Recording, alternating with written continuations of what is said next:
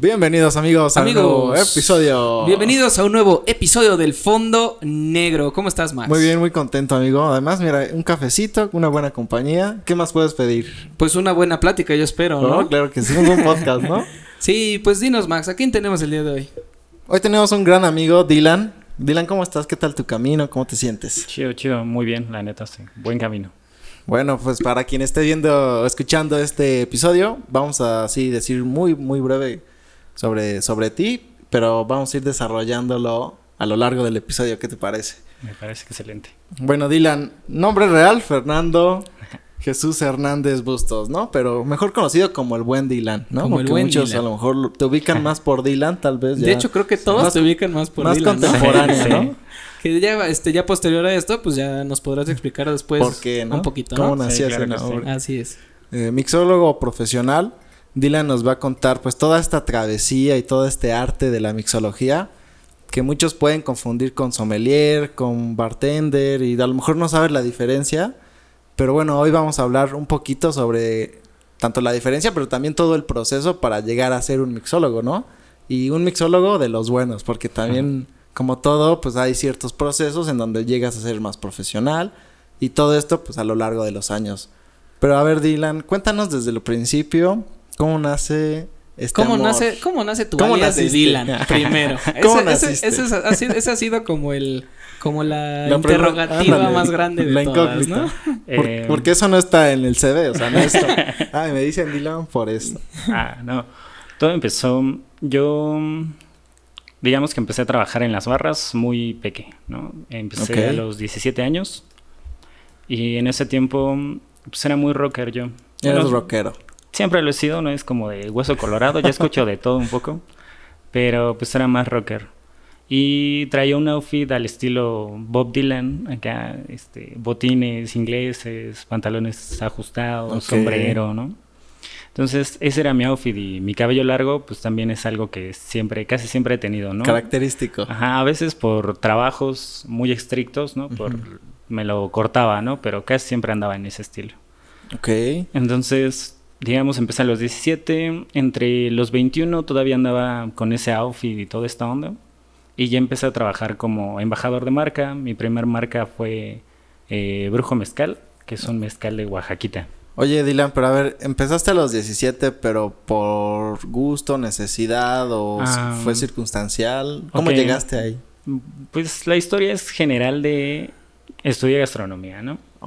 Pero empecé con mi bachillerato en gastronomía. Allá desde el- la prepa empezaste. Sí, con- sí, sí, siempre tuve ese gusto. Ok.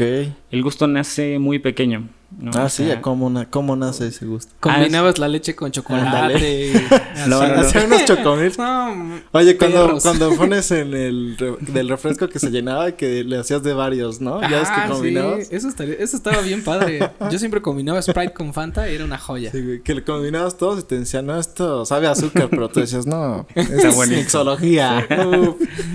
No, empezó, bueno, en mi familia somos varios, ¿no? Ok. Este, si alguna vez han visto Malcolm en el medio, sí. igualito, mi familia Ah, era ¿sí? igualito. Yo era Dui, ¿no? ¿Neta? sí, neta, neta. Entonces siempre fui el, pues el chiquillo, el que andaba como en sus, como en Malcolm, ¿no? Que en algún episodio que se va a los puentes a doblarse y meterse en una caja y ganar dinero. sí. Igualito yo era, ¿no? O sea, que yo era el raro de toda la familia. Y pues literal, como era el más pequeño, nos tocaban hacer tareas de la casa. Ok. Y mi tarea era hacer este, pues el baño, ¿no? Peor, ¿no? Es así como eres más chico, tú no eliges, tú vete a lavar el baño. Y pues no me gustaba hacerlo. Entonces un día mi hermana le pide chance a mis hermanos que la cubran para irse a, de fiesta, ¿no? Ujú. Y ella le tocaba hacer la cocina, o sea, cocinar, hacer los platillos.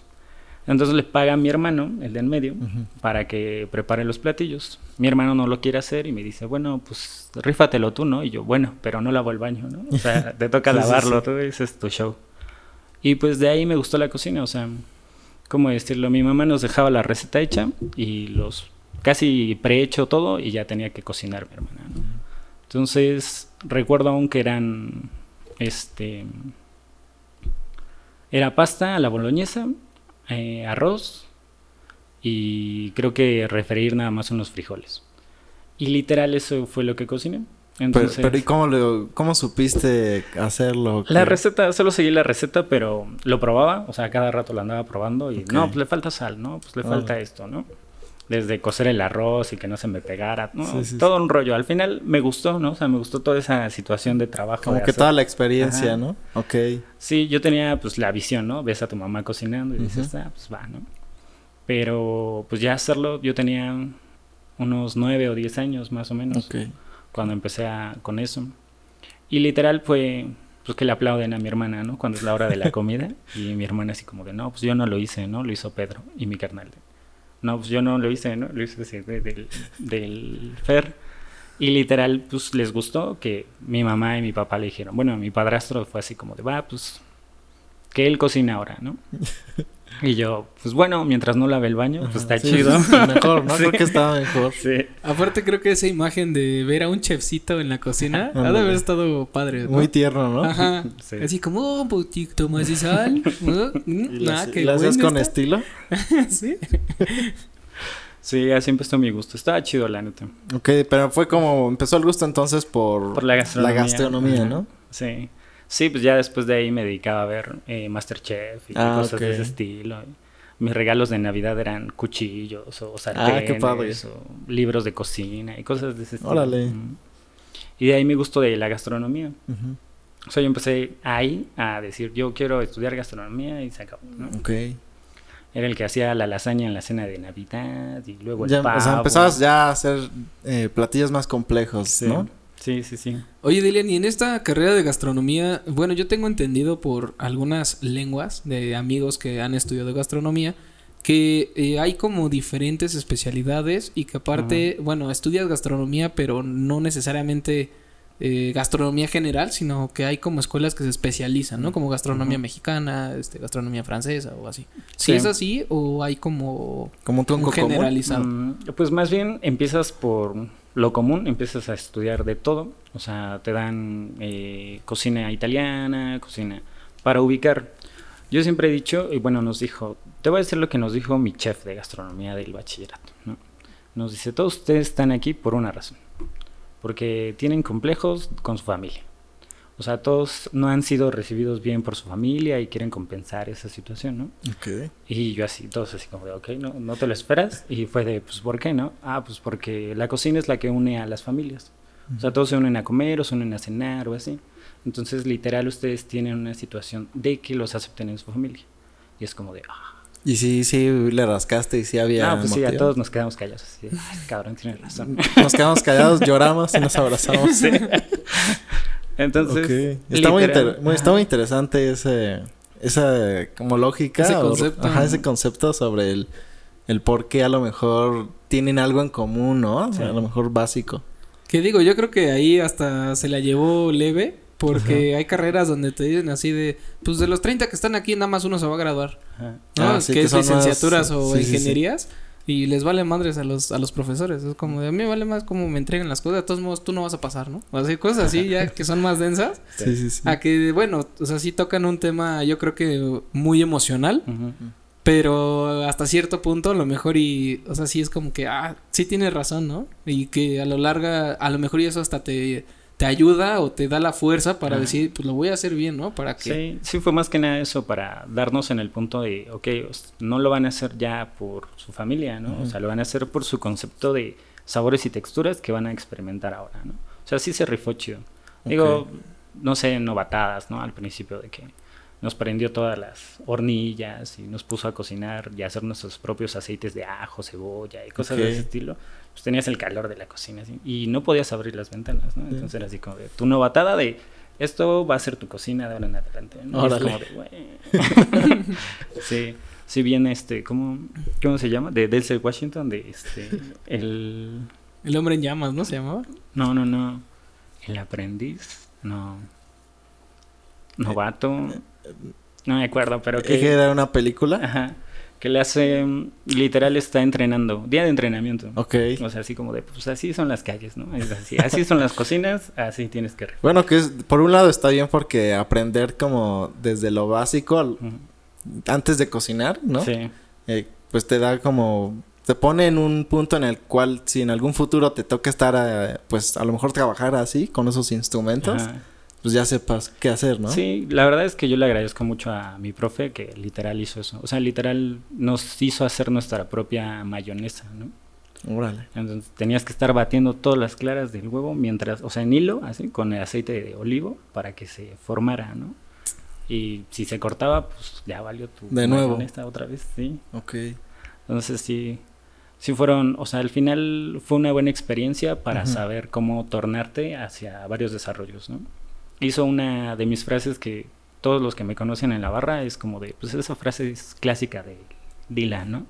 Que es como de eh, soluciones, no problemas. Ok. Es como de, ok, se acabó esto, ah, pues mira, vamos a modificarlo, vamos a cambiar esto, o vamos a darle ese sabor cítrico que hace falta con otro cítrico. No es como de, en vez de estar pensando y corriendo y salirte por aquí y por allá, es como de, ok, vamos a encontrar una solución. Sí. No hay mayonesa, tienes clara de huevo, aceite de olivo, sal, limón, sí, hay que hacerla. Sí, porque no siempre se tienen todos los instrumentos o todos los ingredientes, ¿no? Ajá, exacto. Sí, y utilizarlo es como... mm, en un evento me tocó que se me olvidó la pala de hielo. Ok. ¿Cuál la pala de hielo que Es una palita, Ajá. literal como... mm, como las que... con la que surten un ejemplo, este... Como más los común. raspados, ¿no? Ah, no, ese es literal es de un raspado. Es una palita, literal es una palita con la que vas agarrando el hielo hacia, hacia tu cóctel o hacia los vasos. Oh, ya. que es como más común vistas, no sé, en lugares donde tienen croquetas y cosas de estilo y son las palitas donde agarras las croquetas Ah. Sí, y sí, las sí. vas sirviendo así.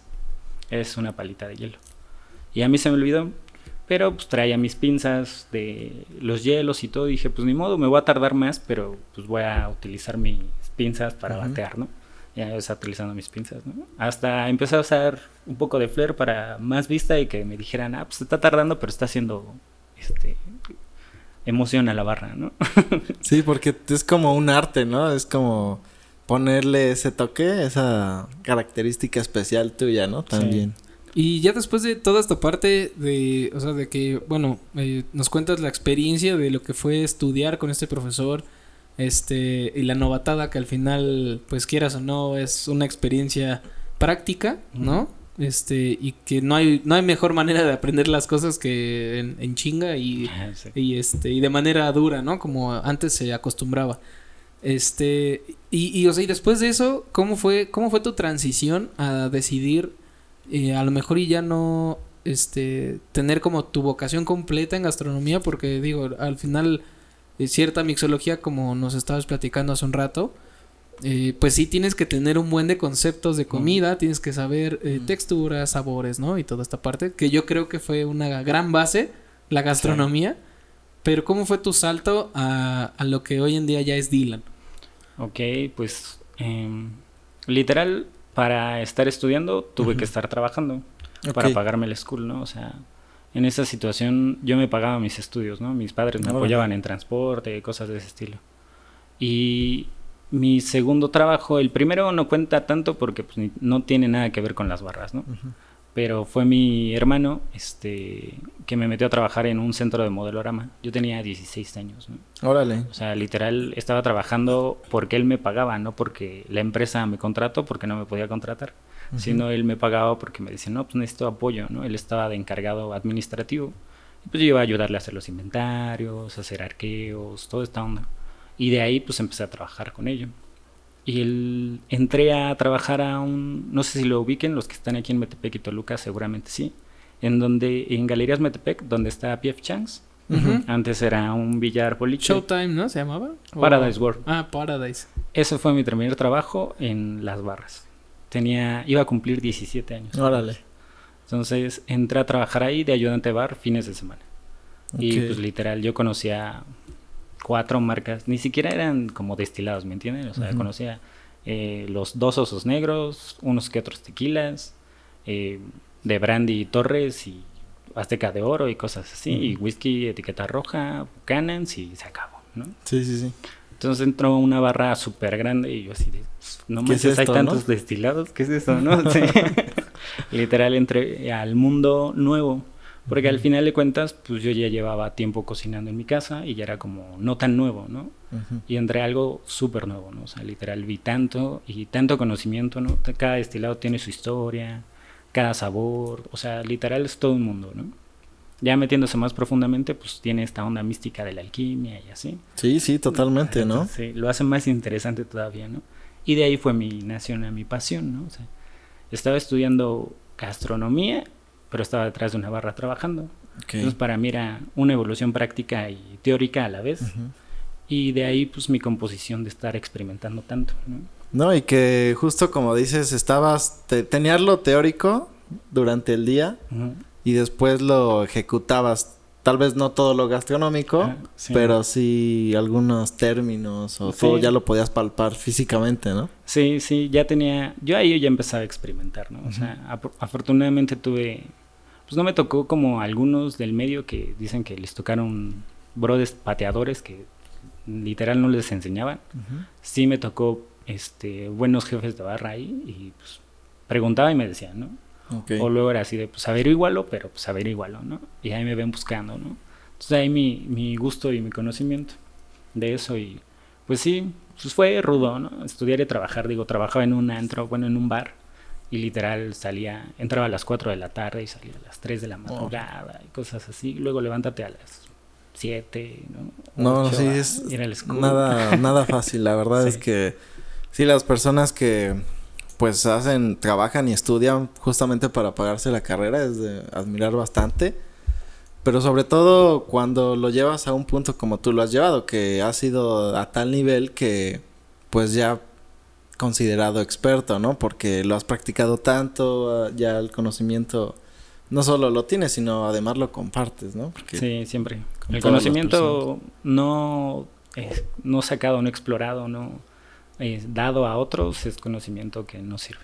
O sea, siempre es estarlo ahí. Al final eso te ayuda porque eh, te da buenos tips con otros, ¿no? O sea, con gente que te vas compartiendo es como de, ah, yo hice esto y este, experimenté con este sabor o esta textura y, lo compartes con alguien más y te vas desarrollando más un, un cóctel, por ejemplo. ¿no? Sí, sí, sí.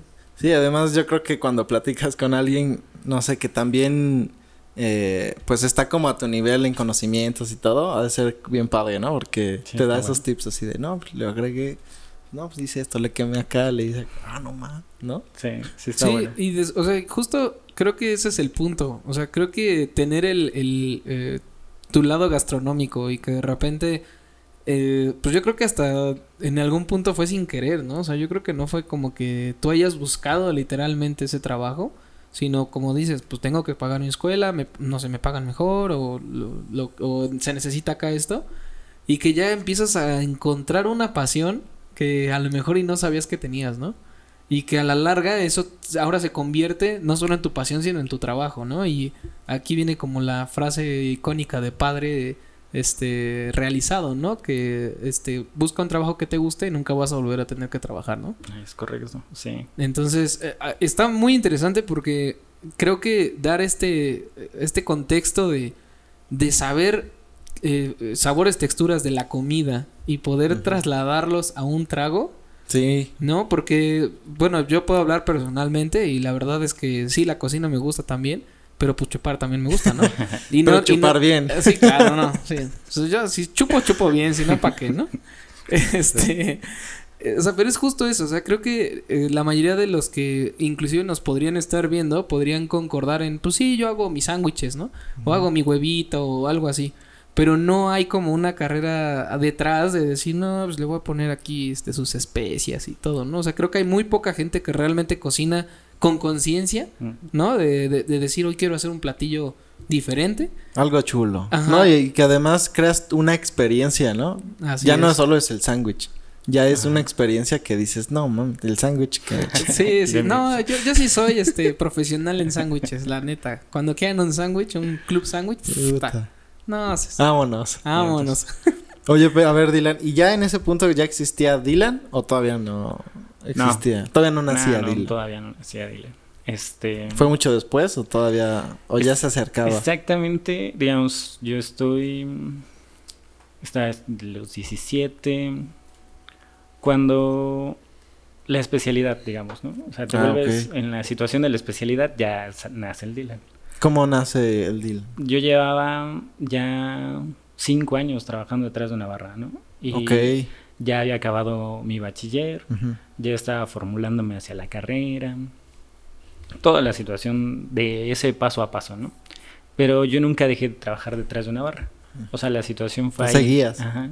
Sí, de, estuve dos meses de ayudante de bar. Y después de los dos meses se va el jefe de barra y me dicen, pues, ¿qué onda? ¿No quieres ser bartender? O sea, ya llevas bastante tiempo, ya te la sabes, ya eres bueno y todo, todos no se quejan de tu trabajo, pues... Y yo, pero voy a estar aquí toda la semana, ¿no? O sea, solo estaba de fines de semana y dije, pues va, ¿no? Me rifo, o sea, lo intento, ¿no? Pero voy a hacer este, pues voy a tener como mis libertades, me dieron chance de unos días faltar, de hacer cosas, o sea, tuve la libertad por la situación de la escuela. Mm. Y pues estuve ahí hasta dos años, trabajé ahí, hasta que lamentablemente cerró. Ok. Entonces llegué a estar como jefe de barra, o sea, me salí de ahí, de siendo jefe de barra en dos años. Yo era el más joven jefe de barra que haya conocido, ¿no? O sea, tenía 19 años Órale. y ya era jefe de barra. Entonces, pues me abre muchas puertas. Sí, porque me imagino que te relacionaste con muchas personas. Entonces, Sí. también creaste de alguna manera, pues, ciertos contactos que me imagino que después Sí. te sirvieron, ¿no? Sí, pues de ahí eh, siempre iba un amigo mío, Claudio, un saludo, este, que iba al bar y me pedía unos drinks, ¿no? Pero iba a la barra, literal, así, ¿no? Ah, ¿Qué onda, Fer? ¿Cómo estás? Y de ahí me dice un día, no, pues, ¿no te gustaría ser el jefe de barra del restaurante en donde estoy? Que era el Che Bandoleón en ese tiempo, ya no existe. Y pues literal fue como de, pues aquí van a cerrar, Ujú. pues sí, ¿no? O sea, me voy. Y ya entré directamente ahí como jefe de barra, ¿no? Y de ahí mi proceso, o sea, también tuve tiempos, espacios. Yo me considero una persona como con afortunado, Ok. ¿no? Porque literal me dio la situación de estarme relacionando con gente que me fue llevando y que me fue dando las libertades para seguir haciendo lo que me gusta. Y- Ok. Eso está muy padre porque justo como dices, tanto primero te apoyaban porque sabían que estabas estudiando y aún así fuis- fuiste escalando, ¿no? Sí, exacto. Sí, pues es que es como exactamente cuando te gusta tu trabajo lo haces con tanta satisfacción. Digo, yo me aventaba ya después me aventaba como unas 10 horas a veces trabajando, ¿no? O sea, y del trabajo era así como de veía y tenía que estar mandando inventarios o propuestas o haciendo mis pedidos en la escuela, ¿no? O sea, como que se me, me echó todo, ¿no? Ok. Y me hice, también me ayudó para ser autodidacta en general. ¿no? No estar como siempre en una sola cosa. Ahí todavía no eras como tal mixólogo, eras No. bartender, Sí, sí. jefe de barra. Yo empecé y me gustaba tanto que pues veía videos en YouTube de cócteles nuevos y cosas de ese estilo, ¿no? No era, no había una especialización. De ahí de hecho nace esta onda de que pues eres bartender porque es un oficio, ¿no? Es-. Tu oficio es ser bartender, empiezas de hecho así, en esa escala, ¿no? Lavavasos, luego bartender, luego llegas a ser jefe de barra. Y en la de jefe de barra, pues eres más administrativo. ¿no? O sea, llevas la relación con eh, los bartenders, eh, tus horarios, manejas sueldos, propinas, eh, manejas inventarios de cristalería, de insumos, haces pedidos, hablas con proveedores, todo ese sistema es Sí, lo más que- administrativo. Ok. Oye, ah, me gustaría como que nos explicaras para quien lo esté, esté viendo esto, eh, la diferencia justo de bartender y de mm, la mixología, ¿no? Que a lo mejor todavía la gente todavía no sabe, pero que nos contaras como un poco la diferencia. de un ejemplo de eso es tu bartender eres eh, sigues una historia o un checklist ¿no? Ok. de entrada a salida o sea todo lo que está representativo hacia la barra y el servicio sobre ello Ok. Eh, lo que haces es batear tragos o sea pueden ser coctelería que dejó el mixólogo Ujú. no y o los clásicos no Eh, margarita mojito general en eso y eso es en generar un bartender y lo que puede hacer es atender al cliente, o sea, tener servicio en la barra y Ujú. estar bateando ahí. Y lo que es un mixólogo viene de... mm, La palabra mixólogo es moderna, ¿no? Pero se abreva sobre el primer libro de mixología de la historia, que es entre el 1780 que son eh, de Mixer and Long Drinks, que es como eh, tragos mezclados largos, ¿no? Y de ahí se queda la terminología mix. Aparte que en nuestro servicio utilizamos mix como, ah, pues un mix de piña para hacer una piña colada, ¿no? Entonces ya generaste una mezcla que es tu premix, que solo ocupas tu, pues, tu mix de piña colada, tu vodka o tu ron, shakeas y listo, tienes tu piña colada. Y ya no es como que le puse el jugo, hacer todo el proceso, ¿no? Entonces eso es como que lo que simplifica hacer un cóctel. Y enología de la enología, o sea, del, del estudio sobre el vino, sobre mm, los destilados, texturas. En sí hay, este, ahorita hay diplomados en mixología, ¿no? O sea, yo estudié en bar escuela y de ahí, de ahí nació mi gusto, ¿no? O sea, bueno, ya tenía mi gusto, ya trabajaba en ello, pero ya tuve dos buenos profes, uno de gastronomía y el de mixología, que fue Julio Murillo, ¿no? donde esté, saluditis. Y él fue el que literal me instruyó más, ¿no? O sea, que me dijo, ok, pues tienes buenas bases, has aprendido bien y todo, pues te recomiendo que le generes más a esto, ¿no? Ok. Y ahí, entonces, de ese es la término. Bartender es este y mixólogo es el experto en la mixología, o sea, el experto en los destilados, o sea, entrando hacia saber que, cuál es el proceso del whisky, cuál es el proceso del ron, de dónde vienen, sus métodos de elaboración y el círculo de sabores que tiene. Y de ahí, cuántos cócteles clásicos que se basan a cada uno de los destilados. Y ahora, pues teniendo toda esa composición, pues arma tus propias texturas, ¿no? Haz tus propios cócteles. Todos empezamos por lo mismo. Por ejemplo, un Negroni, ¿no? El Negroni es uno de los cócteles más clásicos. Tiene 200 años, se hizo para un conde, el conde Fat de Negroni en Italia. Y el que lo hizo fue lo mejor que tenía en Italia en ese tiempo. Campari, que era un bitter de cítricos, bueno, un bitter especiado. El vermouth, que es un vino fortificado. Y en ese tiempo que estaba el plof de la ginebra. Entonces son partes iguales, 1, 1, 1, una onza de cada uno.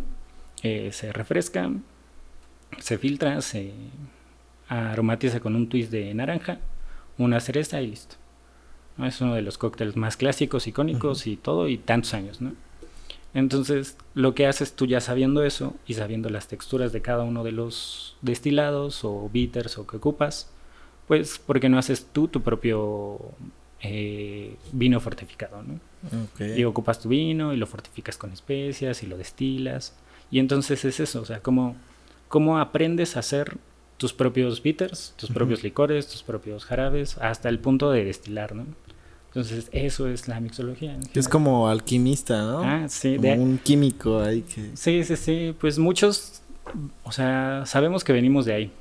Eh, las primeras, pues las, destilaciones o el proceso de destilación nace de los alquimistas, de tratar de buscar el quinto elemento en general. De hecho, el primer destilado este, escrito, porque pues, son nos basamos a las situaciones escritas, está tiene más de 450 años que se inventó el whisky, ¿no? Y el inventor, eh, pues literal, estaba buscando el quinto elemento, ¿no? Agarró pues, cosas que vienen de la tierra, este, el agua, el proceso de fermentación que era la composición de la vida, fuego y pues la textura del aire sobre el espiral que hace el destilador de alambique de cobre. Entonces, cuando lo prueba, pues todo con su nariz seguramente roja y borracho, dijo, Eureka, ¿no? Encontré el, el elixir de la vida. es, sí, está recuerdo. Ya encontré el elixir de la vida. Sí, sí, vaya que sí, sí lo es. Sí, sí, bastante. ¿Y ese, y ese trago de whisky, cómo, cómo se llama? ¿O tiene algún nombre en específico? Eh, no, o sea, por ejemplo, ese es el origen, ¿no? De no del trago, sino del whisky, del destilado. Ah, del whisky, whisky como tal. Ah, de cómo, de cómo nace el destilado. O sea, es de los destilados más, escritamente más antiguos. De destilado. Digo, el vino y la cerveza y este, fermentados o todo lo que es proceso de fermentados alcohólicos, pues estamos hablando de la situación prehispánica. Sí, claro. En todo, en toda la terminología. Desde Egipto, los griegos, eh, es eso, es lo bonito de, este trabajo. O sea, cada vez te empiezas a, descubrir o a saber más. Por ejemplo, yo me ando chutando varias cosas y una de esas es de que anteriormente nosotros ya teníamos un proceso de cerveza, o por así decirlo. Esa es una investigación de la NAWA, que lo que hace es que encontraron vasijas en Cholula con un fermentado de maíz.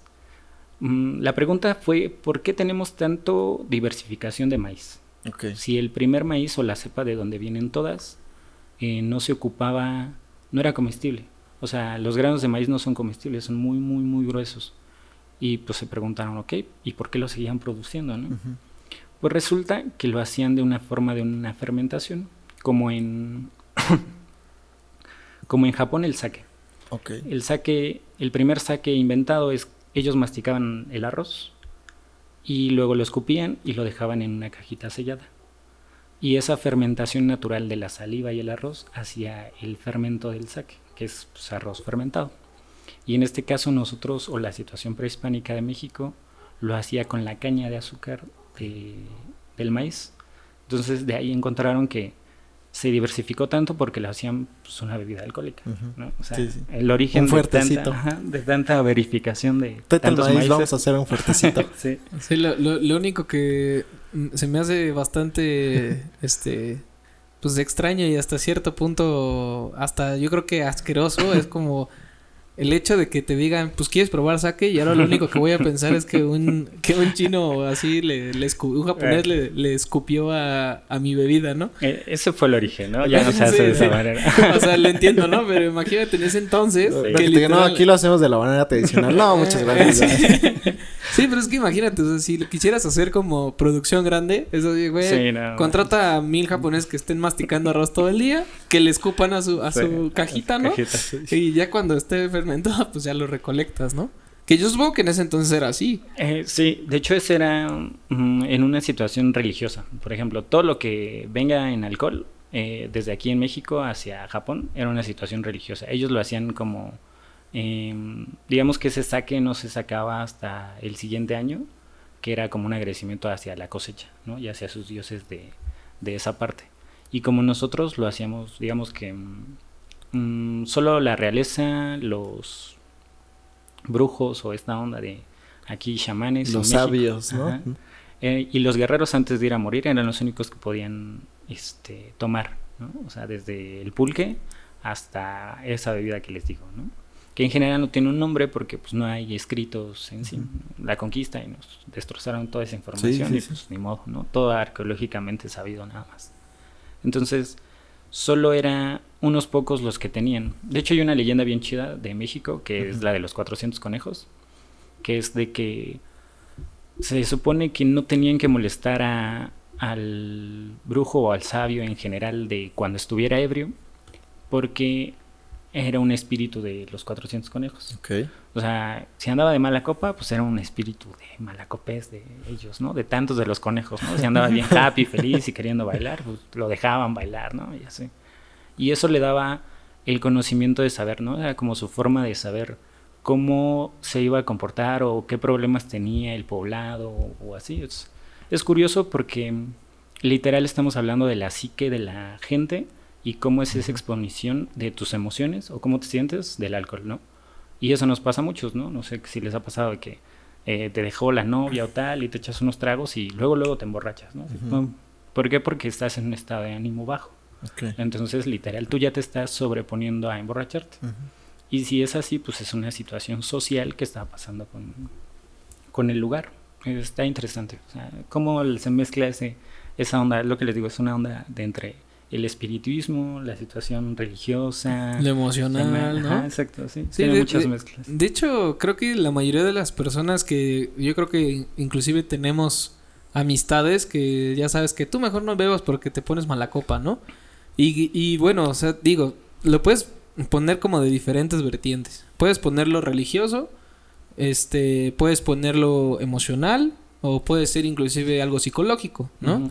Por ejemplo, los que son como mala copa, se dice en la psicología que pues a lo mejor y tienen algo arraigado, algo que quieren expresar o, o, falta de algo. Una, una emoción muy fuerte guardada, ¿no? Sí, o, o, bueno, o sea, de que, no sé, vivían violencia intrafamiliar o, o tuvieron ahí algún accidente o algo que los marcó muy cañón.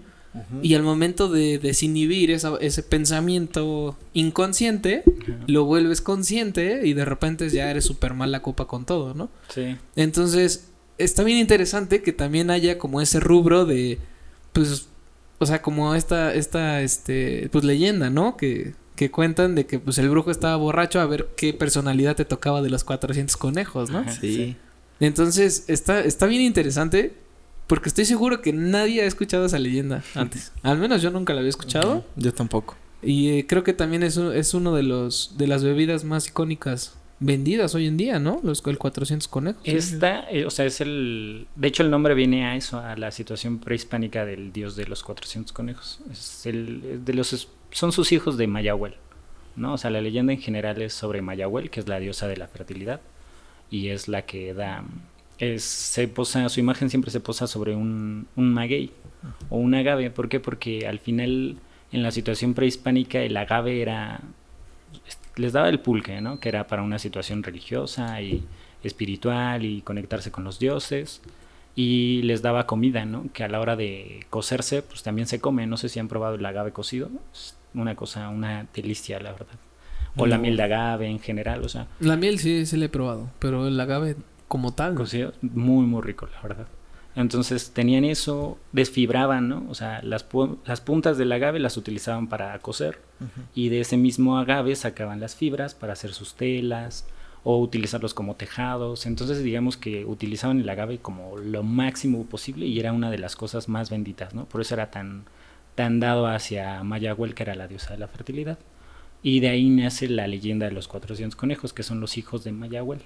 Entonces son los espíritus del agave. ¿Por qué? Porque son los hijos de ella. Entonces cuando se ponían ebrios, pues literal eh, uno de los espíritus. De los 400 se poseía. Sí, así viene la leyenda. Oye, después de toda esta parte de, de ya eh, que empiezas a tener este conocimiento eh, acerca de la mixología, que empiezas a probar Literalmente porque supongo que lo tienes que probar todo, ¿no? Antes, este... Sí, claro. O sea, todo tipo de alcohol lo tuviste que ingerir para saber texturas, sabores y, sobre eso, este, así como catador, ¿no? Así con tu libretita y este tiene esto, amargura, sal, este, ¿no? De todo. ¿Cómo, ¿Cómo es esta parte de lidiar a lo mejor con una bebida favorita? O sea, por ejemplo, que tú digas, de tanto que conoces y que de repente digas, quiero crear una bebida y que se vuelva tu favorita, ¿Qué, cóctel o qué bebida nos podrías decir hoy en día que es tu favorita? Ok. Es que sí es, es difícil entre tantos. Pero mira, siempre he sido fan de, de la ginebra, ¿no? O sea, desde que, desde que estaba chavo, o sea, desde que empecé a trabajar en, en las barras, siempre fue uno de mis gustos. Y en el tiempo en el que yo empecé, pues la ginebra ni se tocaba, ¿no? O sea, no había nadie que tomara ginebra. Tomaban whisky, tequila y así, ¿no? Pero la ginebra tiene su exposición en muchos botánicos. O sea, históricamente me gusta, me gusta la historia de la ginebra. De hecho, bueno, históricamente me gusta. Y el otro es este cómo hay diferentes, o sea, cómo es una versión tan grande y tan amplia que por ejemplo tenemos ginebras mexicanas, ¿no? Y saber de otro, otra situación de por qué me gusta, porque somos, me gusta el misticismo, ¿no? Soy muy fan de la onda y los chamanes y las limpiezas y curarte con un té de manzanilla, ¿no? Si te gusta, si te duele la panza y cosas de este estilo. Y entonces la mezcla entre esos dos, entre pues, los botánicos, un destilado bien chido, y aparte tener esta onda de los botánicos muy mezclados a la situación mexicana, como de hoja santa, eh, membrillo, manzanilla y demás entre las ginebras, pues más. O sea, yo me puedo tomar una ginebra con hielitos y un toque de agua tónica y se acabó, ¿no? Para mí es mi trago que me lo puedo llevar toda la noche. Ok. O sea, lo puedes disfrutar en su manera más simple, por decirlo. exacto. pero también los más complejos. Sí, exacto. Sí, sí, aparte, equilibrar una ginebra, pues estás hablando... Eh, hablamos otra vez del círculo de sabores, ¿no? Tienes muchos sabores. Ok. O sea, tienes botánicos, ¿no? Este, nebro, semilla de cilantro, semilla de limón, este, tienes aromáticos que son pues, tus hierbas, ¿no? Puede ser lavanda, manzanilla, eh, bericón, ¿no? Muicle, cosas de ese estilo. Y tienes cítricos, naranja, limón, eh, jengibre, son como los, las características típicas de Sunajin, ¿no? Entonces ya tienes un descarte muy grande, ¿no? O sea, como que si te pasas de muchos sabores, lo pacaste y ya valiste, ¿no? O sea, ya no tiene equilibrio un cóctel. Entonces, por eso es que me gusta. O sea, llega a ser tan complejo que puede ser complicado hacer un buen trago. Claro. Sí, sí, sí. No, y bueno, yo recuerdo que nos explicabas el otro día, por ejemplo, este proceso de, del mezcal en donde eh, pues uno lo bebe normal, ¿no? Y sin, sin saber lo que está tomando, porque creo que ese es el, el, problema muchas veces que estás tomando algo pero no sabes de dónde viene, no sabes el origen, por qué sabe así, ¿no? Porque a veces no, es muy fuerte y ya lo rechazas. Sí, sí. ¿No? Falta de conocimiento la mayoría de las veces, pero por ejemplo el conocer el por qué sabe de esa manera, eh, el hecho de que estuviera en cierta temperatura, en cierto aislado de a lo mejor de la ciudad y que la lluvia que caía o si estaba al lado de un árbol frutal obtenía ciertos texturas, sabores, o si un animal se moría cerca de ahí, absorbía también los pues los nutrientes o el mismo animal, ¿no? Todo esto, todos estos conocimientos también te ayudan mucho para tú a lo mejor deducir, incluso cuando vas a preparar una bebida, que digas, tal vez esto puede funcionar con esta mezcla ya en tu, en tu proceso de mixología. Sí, de, hecho es como un ejemplo muy fácil es eso, los mezcales, ¿no? O sea, todos los mezcales son completamente diferentes. Todos, no hay ninguno en sí. Porque estamos hablando de, este, una, tu planta. O sea, puede ser un espadín, pero si tienes un espadín, el clásico, ¿no? Entre la parte arraigada de San Juan, de Oaxaca, o si te está hasta el monte. ¿Por qué? Porque la temperatura sube bastante. Un agave en, en un terreno muy vasto o caluroso, en general, pues tiene entre 7 a 8, a 8 años de proceso en el que madura. Y en el monte o en la situación más fría, pues va a tardar hasta 10 años. Entonces, esa situación de falta de agua o de castigarla de esa manera va a generar sabores diferentes. O sea, la planta de por sí ya, y aparte, digamos, solo en Oaxaca son 38 tipos de agaves, ¿no? De los cuales al menos 12 son hechos para mezcal. Entonces ya tienes ahí una gama inmensa de sabores, ¿no? Y luego el proceso de fermentación, exacto. O sea, llegas a eh, tu proceso de fermentación, si lo haces de la manera artesanal, pues se deja fermentar en tinas cónicas, ¿no? Pero si ponen, hay maestros mezcaleros que ponen eh, chiles secos alrededor de sus tinas de fermentación, ¿no? O fruta de temporada en general, para que esos mismos, como es un proceso natural, digamos que nosotros no vemos esas pequeñas partículas de fermentación, pero se, se mezclan entre sí y generan esos sabores o texturas que alguna vez tienen. Entonces sí, sí, es una gama inmensa, ¿no? O sea, nunca dejas de hacer mezclas, por así decirlo. O sea, puedes experimentar entre todo ello. Y la idea, o pues un tip que les podría dar es como, primero prueben su destilado. O sea, pruébenlo solito. Ustedes tengan con su gama de sabores que ya tienen en la mente, pues jueguen con eso, ¿no? ¿Sabes qué? A mí me sabe a, no sé, cáscara de limón, a mandarina, a té limón, cosas de ese estilo. Entonces ya tienes algo que exponenciar. Lo que vas a hacer con un buen cóctel, lo que vas a hacer es exponenciar tu destilado. O sea, le vas a dar más textura de lo que ya sabía. Y es como de, ah, pues si te sabe a té limón, pues haz un jarabe de té limón. Y si te sabe a mandarina, pues igual haz, mezclalo con jugo de mandarina, ¿no? Y hazte una salsita y listo, ya tienes un traguito coqueto. Sí, sí, sí. Sí, estar experimentando es como súper básico si quieres ser mixólogo, ¿no? Sí. Sí, definitivamente. Y probar de todo, o sea, de todo, de todo. Así ya tienes más sabores en el paladar, ¿no? Es como, yo siempre que trato de hacer un cóctel pienso en dos cosas.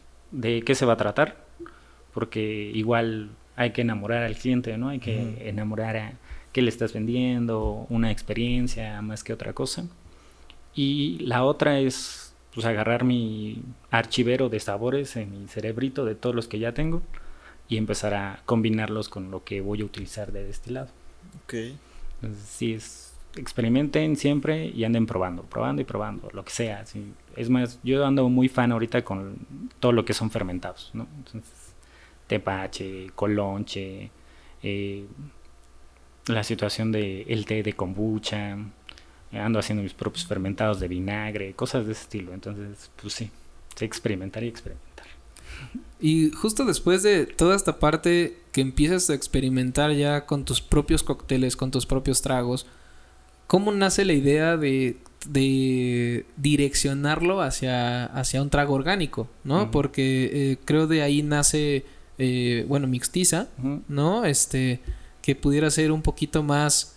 Eh, no sé, o sea, no sé cómo explicarlo, de hecho me gustaría que tú lo explicaras mejor, este, porque a mí se me hace muy una muy interesante y dos muy raro. Porque normalmente uno como, como catador profesional de los alcoholes, este, pues no te, no te percatas de pues si es un trago orgánico o no. ¿Sí me explicó? Es como, pues a mí me sirvieron una margarita y estaba buena. Pero hasta ahí, ¿no? Y si a lo mejor y tienes esta parte de eh, como tuvimos eh, apenas la experiencia de, de asistir con Dylan a, a un este a un, a un taller de, de mezcal y para preparar nuestras propias sales y todo. Este, pues a mí se me hizo súper padre porque hicimos nuestras propias sales, ¿no? de, Jamaica y de zanahoria, que también, o sea... Del de chile um, seco, ¿no? Sí, de... Estaba también muy, muy, y, toda esa parte, o sea, sí es una, es una experiencia completamente diferente, ¿no? Y que al final todavía nos hayan dado hasta el chance de crear nuestro propio trago por pues a lo mejor y por nuestra experiencia, ¿no? De decir, pues quiero que sepa como a, como a piñita. Pero para meternos a un mundo de, de mixología, pues, o sea, nos faltan años, ¿no? Sí, totalmente. Entonces, eh, ¿cómo nace esta idea? ¿Cómo, cómo nace la idea de, de, transformar hoy en día lo que ya es la mixología y direccionarla hacia lo que hoy en día es mixtiza? Oh, pues literal nace en la situación de nace mi idea en pandemia. Bueno, ya tenía una idea, el nombre ya lo tenía, que era Mixtiza. Y Mixtiza viene de... Empezó con el nombre de mestizaje, de ser mestizos en general, ¿no?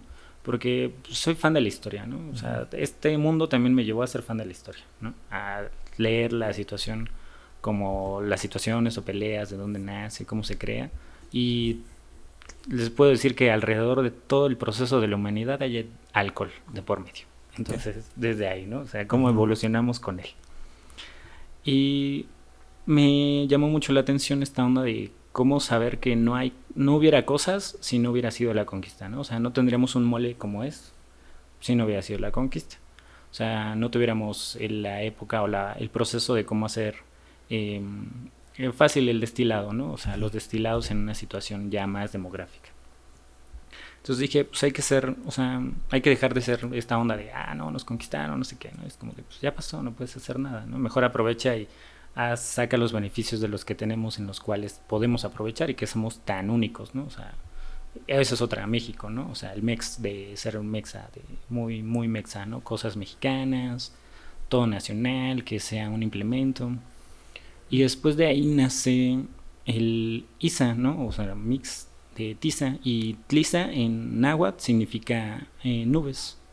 Entonces mix como nuggets me no en las nubes. Nubes de mm, literal mezclar en las nubes no de mix también de mezclar como mixología. Sí.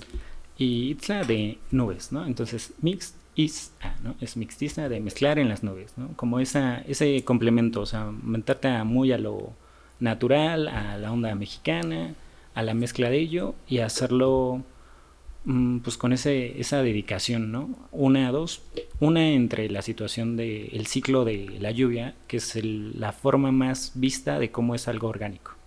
O sea, cómo llueve, cómo se mezcla la tierra, cómo da vida, cómo vuelve el calor a humedecer, que se mezcla otra vez las nubes y listo, ¿no? O sea, ese proceso general.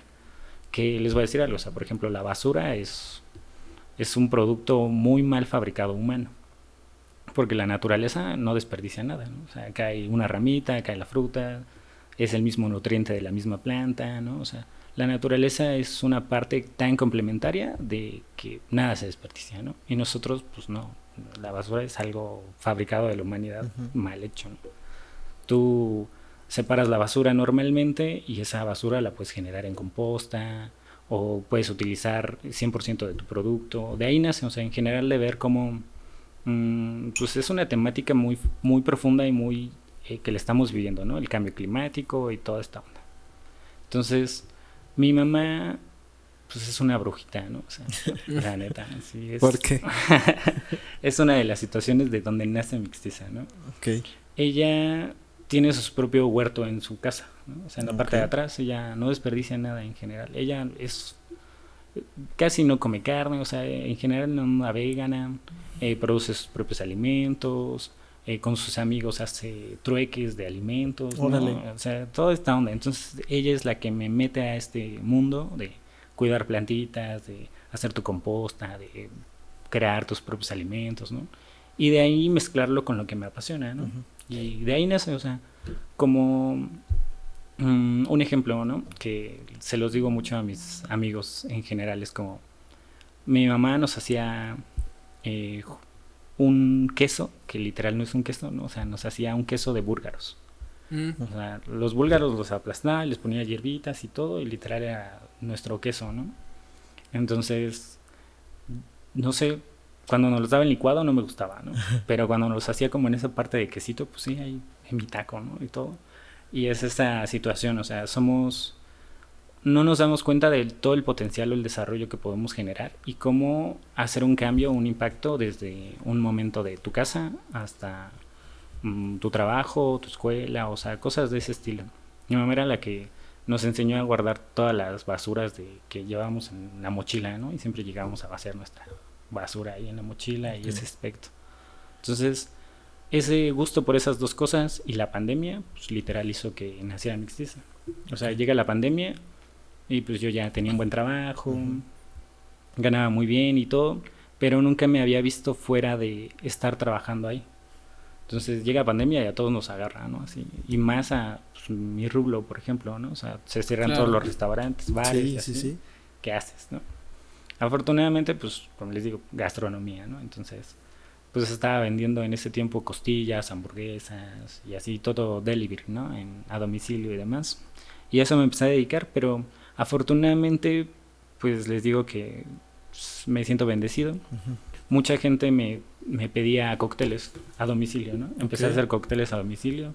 Órale. Luego empecé a hacer videos, ¿no? Con cubrebocas y todo para hacer flair para una marca de, de mezcal y cosas así, o sea, mm, les puedo decir que no me fue mal en pandemia, ¿no? O sea, muchos tuvieron gastos y demás y yo nunca bajé mi ritmo en general, ¿no? O sea, tuve que modificarme, pero pues no me fue mal. Sí, te adaptaste a, a lo que iba surgiendo, ¿no? Sí, y de ahí pues empecé a crear cócteles conscientes. O sea, era como de, ok, pero pues no puedo ir tanto al súper para comprar jugos o las cosas que necesito. Aparte, pues, supieron que pues, el alcohol, ¿no? Y todo anduvo escaseando y demás. Entonces ahí me ven a mí haciendo, dije, bueno, y te voy a hacer cócteles, pero te voy a hacer cócteles con fermentados y todo. Y empecé a hacer mi hidromiel, empecé a hacer mi tepache, empecé a hacer colonche, empecé a hacer todo este proceso de fermentados para hacer cócteles con ello. Y de ahí nace, dije, oye, no manches, esto es delicioso, es una parte que cultural, ¿no? O sea, porque el tepache pues es muy mexa. Este, el colonche que muchos no conocen es un fermentado de tuna. O sea, se fermenta la cáscara de la tuna con agua y azúcar o miel o piloncillo y listo, ¿no? A la hora de fermentar, pues tienes un tepache con poca graduación alcohólica. Y como tenía contactos con el del mezcal, pues nunca me faltó, ¿no? Era así como de, va, pues vendo cócteles a domicilio, pero son con mezcal solamente, porque era mi único proveedor en ese tiempo, ¿no? Pero Y- funcionó. Ajá. De ahí nace Mixtiza, o sea, literal como que se complementó para decir, ya, listo, o sea, este es el inicio de todo, ¿no? Y de ahí pues todo el desarrollo, o sea, de utilizar tu limón 100%, ¿no? O sea, la cáscara para hacer este un óleo, que pues, el óleo es cáscara, azúcar, dejas macerar y la propia eh, aceites de limón va a generar que se mezclen con el azúcar y listo, tienes como una especie de miel, ¿no? De cáscara de limón. El jugo, pues para hacer jugo de limón. Y la fibra, pues a deshidratarla. En- lo puedes hacer en un deshidratado solar o fácil hacer una mallita, ¿no? No sé si han visto estas mallas para proteger la fruta de los mosquitos. Sí. Con una de esas y una charolita abajo, la dejas en el sol afuera y listo, ¿no? No le tocan los mosquitos y se deshidrata por el sol. La mezclas con sal, una porción, digamos que van equilibrando, depende Ujú. cuánto cáscara y qué tanto limón, y tienen una cáscara de limón. Entonces ya tienen ahí una margarita, por ejemplo. Tienen el jarabe, tienen el jugo de limón y su incrustación de sal, pero es una margarita de utilizaste completamente Sí, tu limón. 100% natural y Ajá. tú la creaste, ¿no? Sí. Y de ahí nace, dije, o sea, ¿cómo, cómo desarrollas? Mi siguiente paso era pues, estar, es en el que ando, que es tocar todos los restaurantes para convertirlos a orgánicos, o sea, que ocupes el 100%, digo. Son dos, una que no hagas tanta basura. Para las empresas, pues es algo bueno porque estás bajándole costos, ¿no? O sea, si tu limón te cuesta 25 pesos, estás mal, estás haciendo un mal costeo, porque solo estás ocupando el jugo de limón Claro. que estamos hablando de un 20%. Entonces tu, lim- tu kilo de limón no cuesta eso. ¿no? O sea, tu kilo de limón te cuesta, más bien, estás generando que te gusta mm, entre medio litro de un kilo. Entonces, para hacer un litro, que es el que estabas ocupando, en general te estás gastando dos kilos. Así que te estás gastando 50 pesos por un litro de limón. No lo que tenías. Sí, no lo estás aprovechando Ajá. como deberías. Y que es una parte muy importante porque tú eh, de alguna manera asesoras a los restaurantes para que justo aprovechen esos recursos y bueno, tengan menos pérdidas, ¿no? Sí, Sí, sí. es una parte muy, muy importante que, que veo que estás activamente, que es justamente asesorar, pero no solamente en ese aspecto, sino incluso en el funcionamiento, ¿no? De cómo es el funcionamiento óptimo Ajá. y poderlos como dejarlos funcionando y, y ya que ellos sigan ese proceso, ¿no? Sí, sí, sí, así es de- determinadamente, o sea, que se genere la dinámica de que lo lleves a la sustentabilidad, o sea, que un restaurante sea sustentable, una por el cuidado del planeta, digo, yo lo hago en esas dos formas, ¿no? O sea. ¿por qué el cuidado del planeta? Porque a mí me interesa, ¿no? O sea, en general y creo que es una preocupación. Y entre la economía del lugar, porque al final, pues seamos honestos, es un trabajo, ¿no? Es una empresa, tienen que ver la situación de costos y demás, y darles el- la situación de beneficio del rendimiento, o sea, que, que al final esté ganando más la empresa, porque la mayoría de los restaurantes, su falla o por qué cierran, es porque tenían un mal costo. Sea, estaban costeando mal las cosas. Hay que hacer un factor de rendimiento de cada producto. Y si lo puedes rendir a un 100%, pues ya estás del otro lado. ¿no? Está súper interesante porque yo creo que hasta cierto punto es un modo altruista lo que haces, ¿no? O sea, porque altruista me refiero no, no por el hecho de que no vayas a ganar con el concepto, sino por el hecho de querer asesorar a la gente, decirle y explicarle todo esto eh, de cuidar el medio ambiente, pero todavía tienes esa oportunidad de divertirte con, con destilados, ¿no? Sí. Y aparte de eso, este, creo que se, creo que es demasiado interesante el hecho de poder generar tu propio alcohol, como lo hiciste en pandemia, porque literalmente estás, estás, eh, estás diciéndole a la gente que puede hacer literalmente alcohol natural completamente y no lo que hoy en día está industrializado, ¿no? Que obviamente el hecho de que tú traigas eh, cualquier tipo de planta, pero ya que lo empiezas a, a hacerlo eh, como fábrica y empieza, bueno, esta es la teoría que antes se tenía y que creo que hasta la fecha se sigue teniendo en la ciencia de, de los productos alimenticios o bebidas, tú puedes sacar, por ejemplo, el agua del manantial, ¿no? Pero en cuanto llegas a embotellarla, ya perdió propiedades porque ya la toca una máquina, porque ya la embotellas en plástico, porque, o sea, sabes, como que empieza a perder toda esa, todos pues esos nutrientes que realmente tendría que tener el agua hoy en día, ¿no? Sí, claro. Y que la mayoría de las aguas, pues realmente ya no tiene nada, es literalmente gabazo en- en- dentro de tu cuerpo, ¿no? Sí. Y el hecho de poder generar toda esta parte, este, de, de tus propios alcoholes a partir de, de, pues, de la naturaleza en general, sí, se me hace súper interesante. Sí, que es lo que deberíamos de realmente de hacer, ¿no? O sea, es algo sustentable, natural y muchísimo más barato, ¿no? Que Sí. Así es, y creo que también dijiste algo muy cierto hace ratito, eh, el hecho de tener conocimiento, creo que había también otra frase complementaria que decía conocimiento no, es conocimiento no compartido, es conocimiento basura, ¿no? Ujú.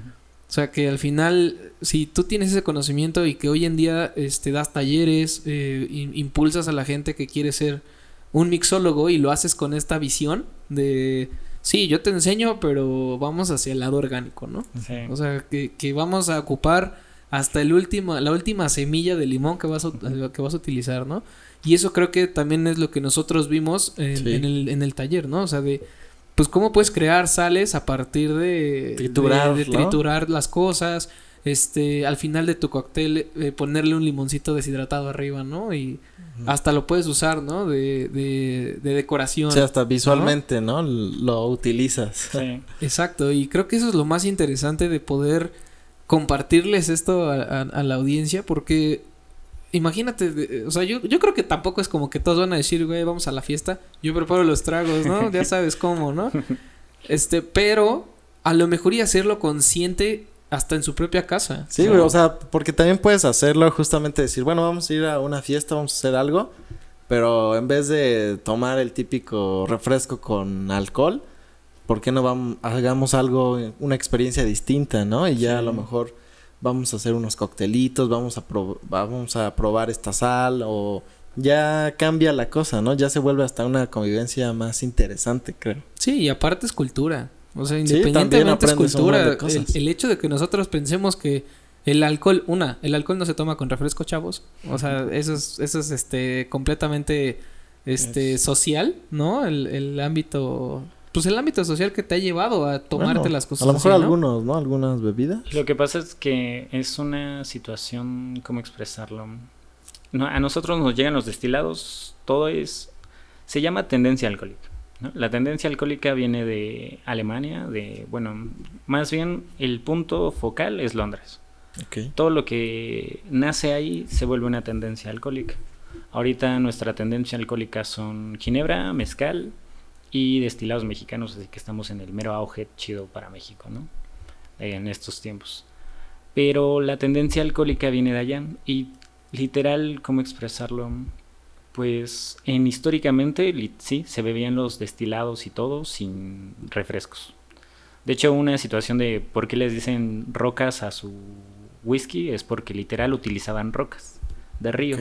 Entonces, como el río siempre está frío, utilizaban las rocas, se la ponían a su A su traguito para que se enfríe su whisky y ya. ¡pum! Whisky en las rocas. Ajá. Es literal del nombre, o sea, es literal, le ponían rocas. De ahí viene, porque el hielo era muy caro, ¿no? Estamos hablando que el hielo lo iban y lo cortaban de los glaciares para llevarlo. O sea, solo los reyes y demás tenían ese privilegio porque era muy caro y había quienes pues, se dedicaban a cortar hielo y a llevarlo. Entonces, pues antes se tomaba así, solito. Dicen, oye, esto es agua, me trajiste agua. No, era hielo, pero se derritió en el camino. Sí. Me ¿Qué? tardé seis horas. Que digo que pues hoy en día ya optimizamos, ¿no? Ya sabemos que metiendo agua al congelador, Sí, ya. ¿no? Ya todos somos privilegiados de Sí, tener un hielito, pues sí. ¿no? Pero fíjate, o sea, también esa, esa experiencia está súper chida. O sea, yo creo que. No sé si todavía en Londres, este. Es- todavía hay marcas, sigan- hay marcas que eso. tienen. De hecho, tú puedes buscar que sean este eh, rocas para whisky. Lo buscas en internet y se venden. O sea, son rocas de piedra de río. Es más, algunas ya están cortadas en forma de cuadritos. Y tú los dejas de tu congelador y luego ya los sacas de tu conge y los pones en tu whisky y listo. O sea, son reutilizables. Hasta, o sea, hasta, hasta eso puedes hacerlo orgánico. güey, sí. Porque ya no, ya no usas agua, ya utilizas las roquitas. ¿no? Nada más las congelas. Sí. De hecho, o sea, ese- esas son las cosas que uno va aprendiendo, ¿no? Es Oye, ¿y sabe diferente con rocas? ¿No le cambia un poco el sabor? Así como a tierra o así. Pues, No, de hecho, no sé, güey. No, pues, en serio. No, es que las piedras de río literal son planas y no, No son porosas. no son porosas. Mm, exacto. Ya. Entonces, no, que ser no piedras eh, lisas. Ajá. Ok. Y no te dan ese, esos sabores en general, ¿no? O sea, siempre hay que tenerlos, obviamente, no sé, si los metes a tu congelador en una bolsita para que no huela a refri, no te sepa a refri, ¿no? Porque eso sí pasa. Es un choque térmico de sabores. Sí, o sea, no vayas a congelar una piedra. Oye, esto sabe a tierra. es que Dylan vi el episodio con Dylan. Me Sí, dijo ¿no? que usara piedra. Son piedras de río, o sea, estas piedras planas de río que no son porosas, que el agua ha tratado tanto que pues literal no tienen poros. Esas son las, las utilizables para esos traguitos. Va a estar bien interesante eh, estar así como en tu casita. y, ¿Te sirvo un trago? Sí. ¿Whisky en las rocas? Claro que sí, mi hermano. ¿Seguro que en las rocas? Sí. Sí, y a tu, gusta vaso, así. tu vaso transparente con rocas adentro y el güey así como... ¿Y esto qué es? pues es whisky en las rocas, ¿sabes? O sea, pero el que no sabe literalmente se va a sacar de, o sea, de Sí, onda sí. cañón, ¿no? O sea, como que, ¿por qué le metiste piedras a mi vaso? Y entonces así se toma, cabrón, ¿no? Toma. Siéntete como londinense. Ap- aprende. Aprende cultura, chingada. Sí. Oye, Dylan, eh, eh, tú has ganado varios premios. Eh, cuéntanos un poquito cómo nacen estos premios. Y cómo son, más bien cómo, son las competencias. Porque Ajá, ¿cómo, cómo es la, un- cómo es un concurso, ¿no? De, de mixología. De hecho, digamos, ahí van las dos, ¿no? O sea, en este apenas la semana pasada estuve de juez. un- de juez de mixología para universitarios aquí en Toluca. Y fue muy curioso porque mi primer concurso de coctelería fue yo siendo alumno, literal, de universitarios. Oh, ya. Ese fue mi primer concurso en el que participé. Entonces fue como ver ese lado B, ¿no? Ajá. Estar del otro lado. Ajá, sí, definitivamente estar del otro lado. Y bueno, ¿cómo entré? Entré por eso. Mi primer concurso de coctelería fue universitario. Se mezclan las universidades con la escuela en la que estaba haciendo yo, eh, digamos que mi especialidad de mixología, y nos pusimos a competir. Quedamos en tercer lugar. Digamos que cada... Las competencias son, las hace, si no es una institución, lo hace un destilado. Hay diferentes competencias, un ejemplo es Casa Patrón o demás. De hecho, voy a competir este año con ellos, espero que me vaya muy bien. Y dan la convocatoria. Ellos convocan, ah, ¿saben qué? Vamos a hacer un concurso de eh, Perfect Paloma. Y lo que tienes que hacer, te dan las bases. En este caso, por ejemplo, es tu base es que tienes que utilizar eh, tequila patrón reposado de menos Ok. 30 mililitros. Tienes que utilizar agua mineral, la que tú gustes y tienes que hacer tu, tu, tu propio cordial. Tu cordial es tu cordial es una mezcla de tu premix. Un ejemplo, eh, yo para hacer mi cordial, este, utilicé una fermentación láctica que es este, sal con agua, como hacer un, un- una salmorización, por así decirlo, con toronja, este, eh, la sal fue de sal de mandarina, con hojas de albahaca, entonces ahí tienes eso, ¿no? Y mi otro es un óleo de cáscara de toronja. Mezclo esos dos para hacer un solo, una, solo líquido y ahí tengo mi cordial. Ese es un cordial. Entonces, tú, tu cordial, que le puedes meter los sabores que tú quieras, pero tiene que tener alguna parte de la toronja, ¿no? Ujú. Porque es una paloma. Entonces tienes tu, tu cordial, tu agua mineral, tu destilado, y es opcional si lo incrustas con sal o no, o sea, si lo escarchas con sal. Pero recordemos que es una paloma, entonces tiene que tener ese sabor salino. Entonces, si no lo incrustas, de verdad tiene que tener salinidad tu cordial para que sea una paloma. Igual tu garnitura es opcional. Ese es, ese es uno de los puntos para mandar tu cóctel. El otro es que tengas una ciudad. O sea, por ejemplo, ellos pusieron que sea una ciudad en la que te inspiraste, ¿no? Y por qué te inspiraste en esa ciudad y qué tiene que ver con tu cóctel y toda esa historia. Digamos que ahí ya es la magia de venderles el trago, ¿no? En este caso, pues, se les va a decir, ¿no? O sea, mi cóctel es, este, se llama Paloma Sostenida.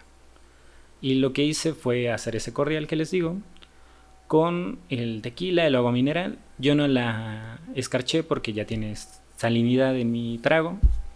Y mi decoración es una paloma hecha de, como origami. ajá, de origami. Ok. Y mi ciudad es este, Tokio. Ok. Entonces está inspirada en Tokio y la situación es, de hecho es, es una situación, se podría decir que una protesta, por así decirlo, y es la situación de todo lo que está pasando de, de hacer los desechos que están queriendo dar al mar y cómo es que la sustentabilidad, ¿no? O sea, cómo, cuál va a ser el cambio completamente hacia ello. ¿Y por qué sostenida? Porque estamos, o sea, literal, estamos sostenidos muy ligeramente hacia hacer un cambio muy radical de las situaciones que se están pasando, ¿no? Y sostenida también o sostenible porque pues, utilice el 100% de la tronca. O sea, yo sigo enfocado en dar margen a la sustentabilidad, ¿no? Entonces son como esas dos partes. Aparte para mí Tokio, bueno, Japón es una de mis ciudades favoritas y Ok. siempre es como un sueño, ¿no? Es como, ok, ¿cómo te marcas hacia un sueño de dos formas, ¿no? El sueño en el que profundamente quieres ir, ¿por qué? Porque pues para mí se me hacen unas personas como muy respetuosas, siempre muy metidas a esta onda, ¿no? Hay tantas palabras japonesas que me inspiran de estar trabajando, de hacerte más adepto, ¿no? O sea, dicen que si lo sigues trabajando y trabajando, trabajando, te haces un experto, ¿no? Pero después si lo sigues trabajando, te haces un maestro. Y si sigues trabajándolo y trabajando y trabajándolo, pues eres el sabio, ¿no? Que lo sigue creando. Pero nunca dejas de trabajarlo, ¿no? O sea, lo haces tan que ya es una forma o una naturaleza tuya. Y me gusta esa filosofía de ellos, que es como por lo mismo que quiero ir, ¿no? Entonces son dos cosas, es como, como no romper ese sueño que tengo de Japón y como de la cultura a lo que quiero, a que pues deshagan una parte importante del ecosistema natural de las cosas. Órale. O sea, pero por ejemplo, todo eso eh, tú lo preparas o tú lo mandas por escrito, ¿cómo funciona? Exacto. Tú lo mandas por escrito y luego lo preparas. Ellos tienen su base, ¿no? Entonces, no, uno ya tiene que hacer su cóctel, este, digamos que lo empiezas a preparar, a hacer cómo, a probarlo, texturas, sabores, si está equilibrado. Tú haces toda esa gama en, tu casa o en donde te sientas, en tu bar, ¿no? Y de ahí lo que vas a hacer es, este, ya lo tienes, ya lo tienes equilibrado, ya tienes como toda tu receta, le sacas foto a tu cóctel, mandas tu cóctel, o sea, hay una, te metes a la página que es este, acá de mi patrón, y ahí te pasan las bases. ¿Qué ¿Quieres concursar? Pues bueno, ya pones tu nombre completo, eh, tus datos como correo, nombre, edad, en qué bar estás trabajando. Digamos que cada vez vas llenando el espacio. Y de ahí, pues en dónde trabajas, qué proyectos tienes, eh, la foto de tu cóctel, la historia de tu ciudad, cómo lo compusiste y alguna situación de cómo, em, digamos que tú hacer una textura en escrita de a qué sabría tu cóctel, para que los jueces tengan una evaluación completa. Ya de ahí, pues todos los participantes pasan, digamos que lo mandan y los jueces van viendo, pues cuáles sí le gustan, cuáles pues no le echaron ganitas, todo, como que van limpiando o depurando, ¿no? Y después de ahí lo que hacen es como, ok, estos son los que a mí me gustaron y todos los jueces convocan esa situación y empiezan a cerrar, este, digamos que las bases, ¿no? ya mandan a los que quedaron en... se podría decir que en la selección, que ya son las semifinales, que ya ahora sí ya lo haces presencial, ¿no? Es como, ah, ok, ya ellos son los ganadores para irse a, pues, literal, ahora sí, a batear en la barra. Y en este caso, pues es en Casa Patrón, ahí en Jalisco. Y pues vas a competir, ¿no? Ya llevas tu cóctel y tu, todo preparado. ¿Para qué? Para que bates. Ya ahora sí es presencial. Tú haces tus cócteles para tus jueces tienes un determinado tiempo de 5 minutos para preparar tus cuatro cócteles para tus cuatro jueces, en lo que estás explicando el concepto de tu trago y todo. O sea, es esa magia de estarle vendiendo el trago a ellos, ¿no? Fíjate que ahorita que empezaste a, decir esta parte, hay una serie en Netflix que eh, pusieron que se llama Drink Master. Ajá, sí. Y este, apenas la vi, a mí, a mí me gusta mucho toda esa parte de, de, pues los concursos como de ese estilo, ¿no? De, este, de comida, de, de tatuajes, de, de esto, ¿no? Pero me llamó mucho la atención Drink Master porque literalmente este, es, justamente lo que dices, ¿no? Era, tienes este, cinco minutos para hacer esto, este, y pues todos se llevan su idea a casa y ya cuando llegan ya saben qué tienen que hacer y... No, pues la temática de hoy es este, eh, luz de luna, ¿no? ¿Qué te representa la luz de luna? Y hazme tres cócteles diferentes. Y entonces ahí ellos empiezan así, no, pues para mí la luna, no sé, ¿no? Este. Hay algo gasificado, este, y así todos empiezan a hacer y entonces ellos pasan, prueban y no, esto sí está muy rico, no, este le faltó esto y así. Sí. Entonces está bien interesante que esa experiencia que a lo mejor y una eh, una plataforma te puede brindar a lo mejor un acercamiento a. Sí, para que veas cómo va a ser tal vez un posible concurso, ¿no? Exacto, y que sí sea así, eso, eso está padre. O sea, ya entonces lo prueban y con eso ya determinan los mejores. Son los, digamos que tienes una línea, tienen una línea de bases, ¿no? O sea, te van a, de ahí va a ser eh, sabor y textura. Eh, bueno, empezando con cómo lo estás preparando. O sea, si no haces ningún derramamiento de algún trago, cómo, cómo estás atrayendo a tu público, o sea, cómo lo estás enamorando a tus jueces de, de por qué y por qué hiciste tal cosa y en qué se equilibra, el uso de tu ingrediente principal, que en este caso pues, es tequila patrón, eh, qué tan visualmente es, o sea, qué tan salido diferente es, o sea, la innovación y después viene el sabor, ya viene el sabor y es como de, ah, ok, si está equilibrado, si tiene estas notas que me dijeron, ¿no? Es como, ok, le pusiste, no sé, enanche, ¿no? Pero no me sabe enanche y es ah, como ok, pues, pues podrías quitárselo y, no, pasa nada. Ajá, exacto. Entonces ahí también es puntos a favor o en contra. toda esa situación. O sea, literal es una tableta completa que van rellenando los jueces hacia llegar al 100% de tu punto. Y de ahí pues ya te rifas eso, o sea, si estuviste de los más bajos o estuviste de los más altos y pues ya llegan a las semifinales, ¿no? O sea, de ahí depuran a otro, a la última categoría que de ella son los primeros tres lugares y se acabó, ¿no? Oye Dylan, y en toda tu carrera como mixólogo, eh, eh, ¿alguna vez, eh, o nos podrías contar más bien alguna anécdota o alguna experiencia así que te haya pasado complicada o nefasta que digas, híjole, yo creo que a nada de, dejar esto? Mm, no lo sé. O la experiencia así que digas, híjole, esa sí estuvo fuerte. Pues yo creo que ha sido que nosotros somos... Le, platicaba con mi hermano, ¿no? Mi hermano es tatuador, ¿no? Es el que me tatúa. Y los dos platicamos que somos parte de un... O sea, trabajamos en una parte en la que es mucha fiesta, ¿no? O sea, pues trabajamos en la fiesta, le digo, o sea, hay gente que se va a tatuar borracho, ¿no? Y todo el pedo, o tal, o tú vas a un... El que también concursa en la situación de tatuajes, pues vas y sabes que pues, vas a conocer un chorro de gente y así, ¿no? Igual es este es el medio. Entonces, cuando pues estaba más chavo, o sea, entre los 21 y 22, fue mi etapa de desastre, más locochona. Y yo estaba trabajando en Sonora Grill Prime ¿no? Y literal, pues es exigente, riguroso, no tienes vida social. o sea, literal trabajas de unas 10 a 14 horas diarias. Órale. Wow. Entonces sí es como, y llegas puntual a las 2, y no, no entras, tienes, o sea, es muy, pues es muy estricto por lo mismo, ¿no? O sea, porque al final, pues el nombre Prime hace eso, ¿no? O sea, esa situación de que sea eh, un servicio de lujo, por así decirlo. Entonces sí te exigen demasiado. Digo, al final a mí me gustaba, ¿no? Siempre fui de esas personas todo alegre, o siempre lo he hecho, de que me gusta tanto que ando bateando. Pero pues me fui de farra, ¿no? El día anterior. Muy cañón.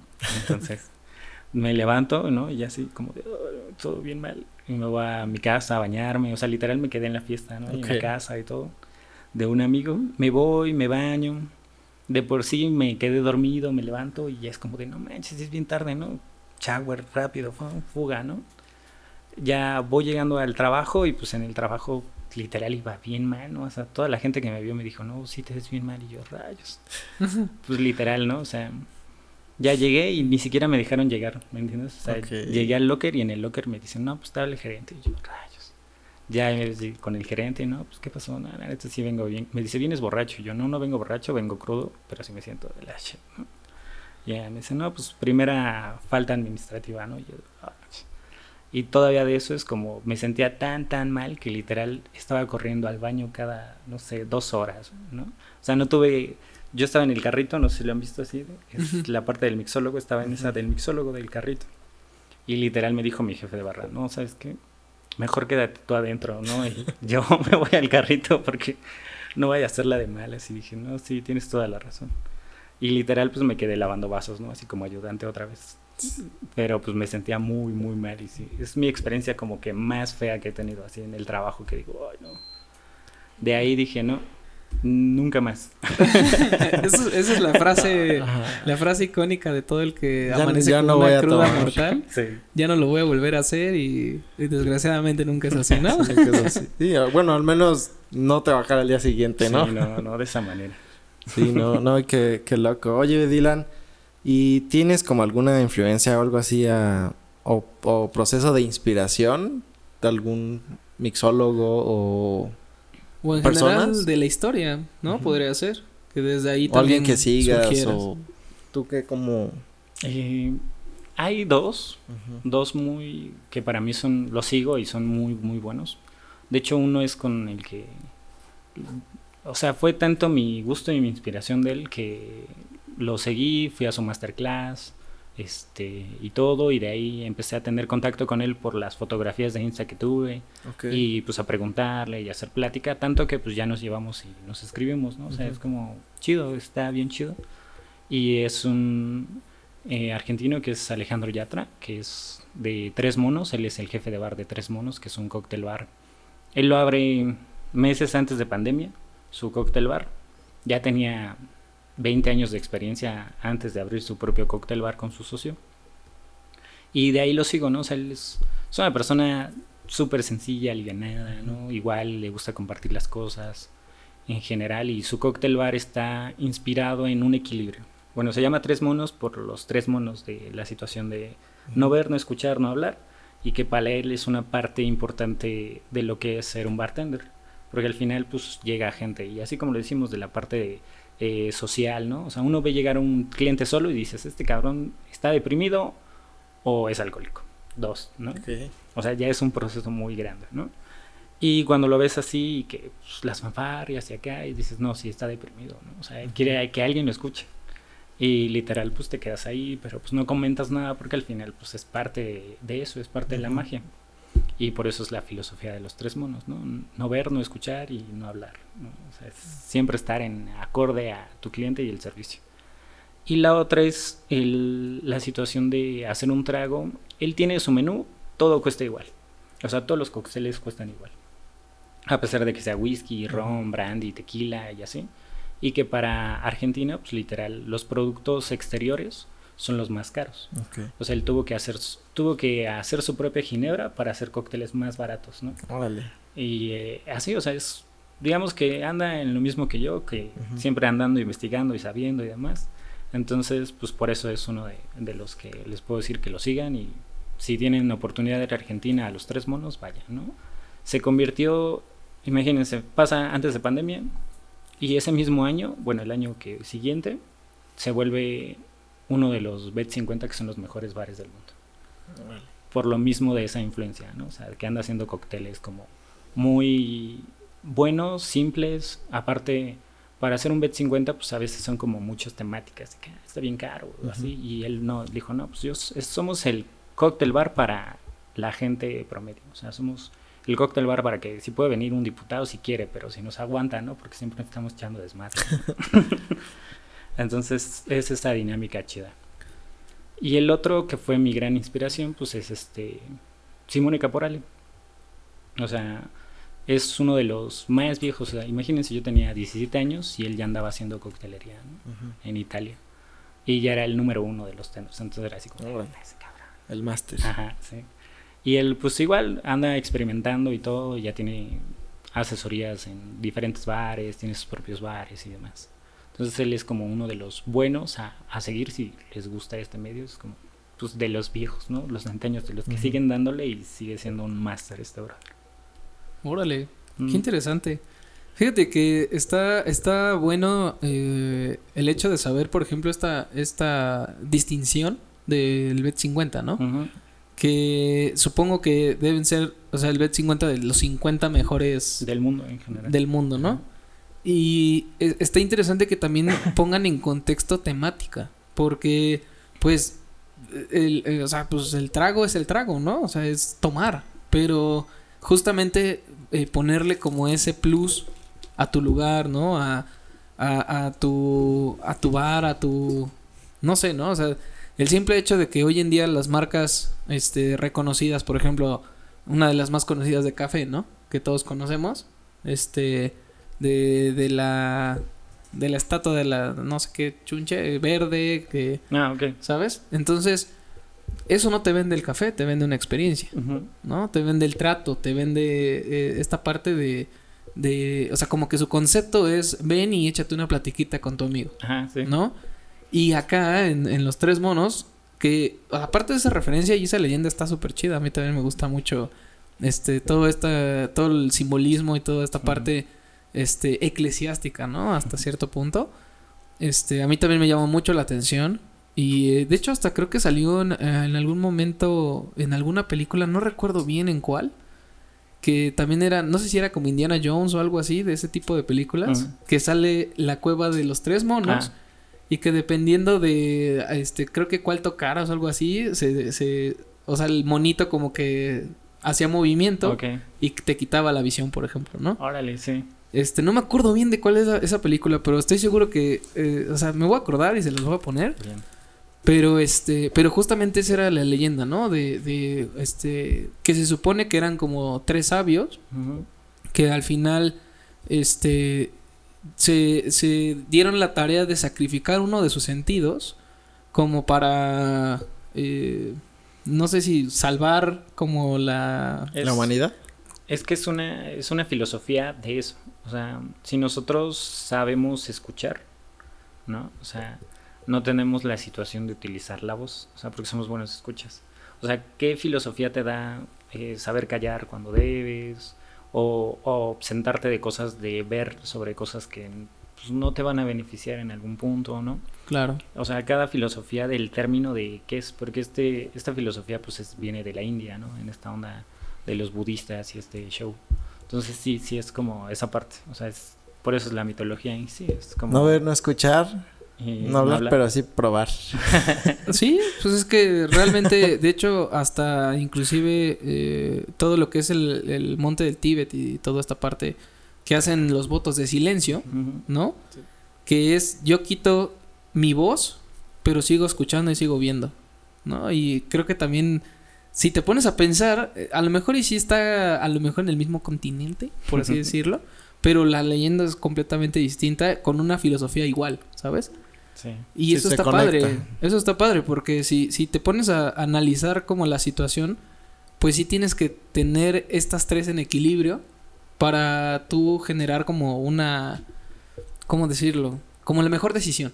¿no? Ante las situaciones, saber cuándo, cuándo callar, cuándo pues estás viendo pero y escuchando, pero no vas a decir nada aunque quieras, ¿no? Y que puede hacer como un altercado a lo mejor en- más grande, no sé, ¿no? Sí. es una manera de vivir, ¿no? Y de también ver la, la vida. Así Sí. es. Y bueno, eh, nos estabas comentando eh, igual hace ratito que ya estás por abrir tu escuela, Así. este, ya estás por eh, darle más conocimiento a toda la nueva la generación de, de mixología y qué padre que lo vas a hacer con este sentido orgánico, ¿no? De, sí. de- de poder hacerlo más sustentable y que aún así puedas disfrutar un buen trago. Este, platícanos un poquito más de eso, o sea, cómo, cómo va a ser, dónde va a estar, este, qué, qué concepto vas a, vas a tener. Este, pues igual el- la situación es sigue del mismo nombre de Mixtiza, o sea, va a ser Mixtiza este lab de- University. del, del laboratorio. Ok, Mixtiza Lab. Ajá. Ok. Y este, literal sí va, va a seguir siendo una escuela ante la mixología, pero basada hacia la sustentabilidad. O sea, buscar sobre todo aspecto ello. Y pues vamos a tener... eh, ando trabajando, estoy con... Se llama Albea, que es la Asociación de Bartenders Mexicanos. Ok. Entonces, pues en colaboración, yo soy el embajador de Estado de México y pues mi, mi propuesta es esa, es llegarle a todo Estado de México e ir colaborando con ellos en las demás sedes y escuelas que hay. Entonces, yo hacer este pues, masterclass en otras escuelas, o sea, dando de aquí es expansión para todas las escuelas, aprovechando la comunidad de bartenders, ¿no? Hacia la sustentabilidad. Mi idea, pues, que mejor sería que todo México, o todos los bares buenos de México estuvieran sustentables, ¿no? Claro. Entonces, la idea es esa, y la escuela es para principiantes desde no sé nada y quiero aprender a ser bartender, de bartender, eh, llegar al segundo nivel, que sería, por ejemplo, jefe de bares, que ya es una opción administrativa, o quieres abrir tu propio bar, pues es ideal porque te voy a ayudar a hacer la administración completa, Ujú.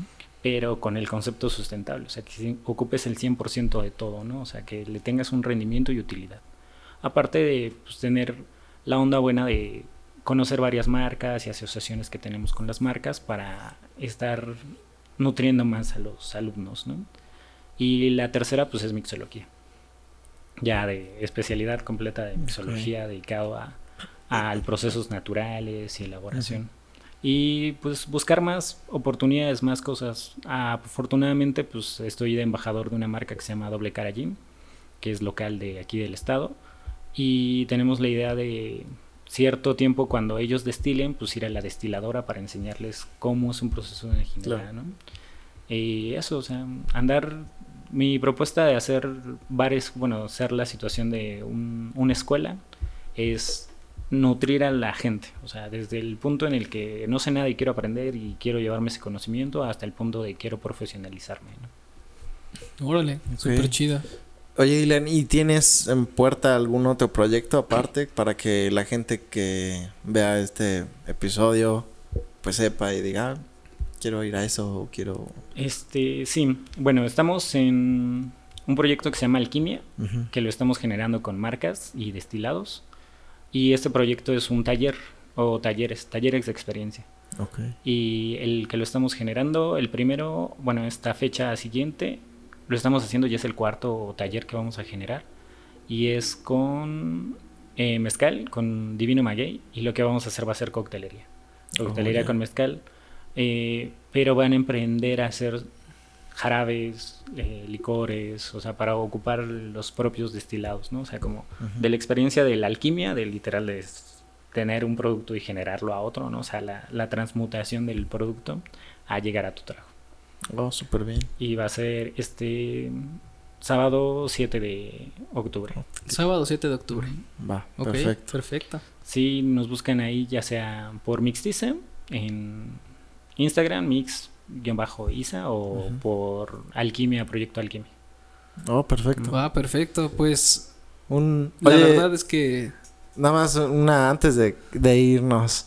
Oye, Dylan, el nombre de Dylan no nos dijiste bien de dónde nacía. O sea, ¿quién te, cómo tú te auto de, llamaste Dylan? o- Yo estaba trabajando, ya estaba como embajador de marca de Brujo Mezcal. Y el que me, digamos que en- con el que entré a trabajar, que me eligió en general para ser su mixólogo y toda la onda, este, me puso Dylan, o sea, me decía Dylan porque pues, tenía el outfit de Bob Dylan y literal Ah, fue ok. como de... O sea, te "¿Qué onda, mi bautizó. Dylan?". te Ajá. bautizó Aparte, Dylan. él se llama Juan David, ¿no? Y este brother, literal, a él lo bautizaron como Juan Dionisio, del dios Dionisio del alcohol, porque es la persona más fiesta que puedas conocer y conoce a un chingo de gente. Entonces, que él me pusiera a decir Dylan fue pues, lo que hizo que todos me empezaran a decir Dylan, ¿no? Y fue como de. "Eh, ya lo adopté tan bien que literal me gusta, ¿no? Es como. Y si parte de- ya te presentas como... Sí. O a veces. Mm, ¿Depende de la ocasión. Más Ok. bien, si es sobre trabajo, si es como Dylan. Es como ese adjetivo a Dylan de... Tu nombre artístico, Ajá, ¿no? Podemos llamarlo. Ok. Y aparte estuvo bien cool porque pues él, como les digo, es uno de los grandes, todavía sigue siendo uno de los grandes en el medio. Trabaja para una marca que es este Viejo Manolón. Y ha estado trabajando para diferentes marcas del mezcal, ¿no? Y aparte se dedica a hacer promoción de cervezas y todo. Es del medio de los buenos. Y pues que él me empezara a decir Dylan, pues todos los demás me empezaron a decir Dylan. y yo dije, bueno, ya, seré Dylan. Bueno, pues al menos te tocó un apodo chido, Sí, ¿no? sí. Te pudieron haber puesto cualquier otra Sí, cosa que- que, que no estaba tan que no cool. estaba tan cool Sí. y, y digo, ya en ese medio, pues ya, pues ahora sí que no te lo hubieras pellizcado, ¿no? Porque pues ya es Sí. como, ya ese güey te dijo así, sí, ya, ya, valió madre, ¿no? madre. Sí, es. Pero bueno, qué bueno que fue Dylan. Sí. La verdad se me hace un nombre artístico Sí, chido, está chido. la neta. Yo sí pensé que te llamabas Dylan hasta Sí, cierto punto. también. Pero este, pero bueno, ¿no? O sea que creo que ha sido también parte de tu experiencia. Sí.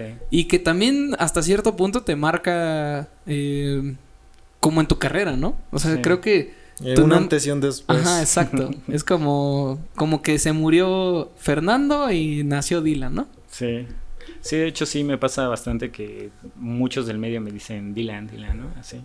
Y cuando se ha juntado familia mía con, con amigos del Ah, medio, es como de, ¿por qué le dicen Ben?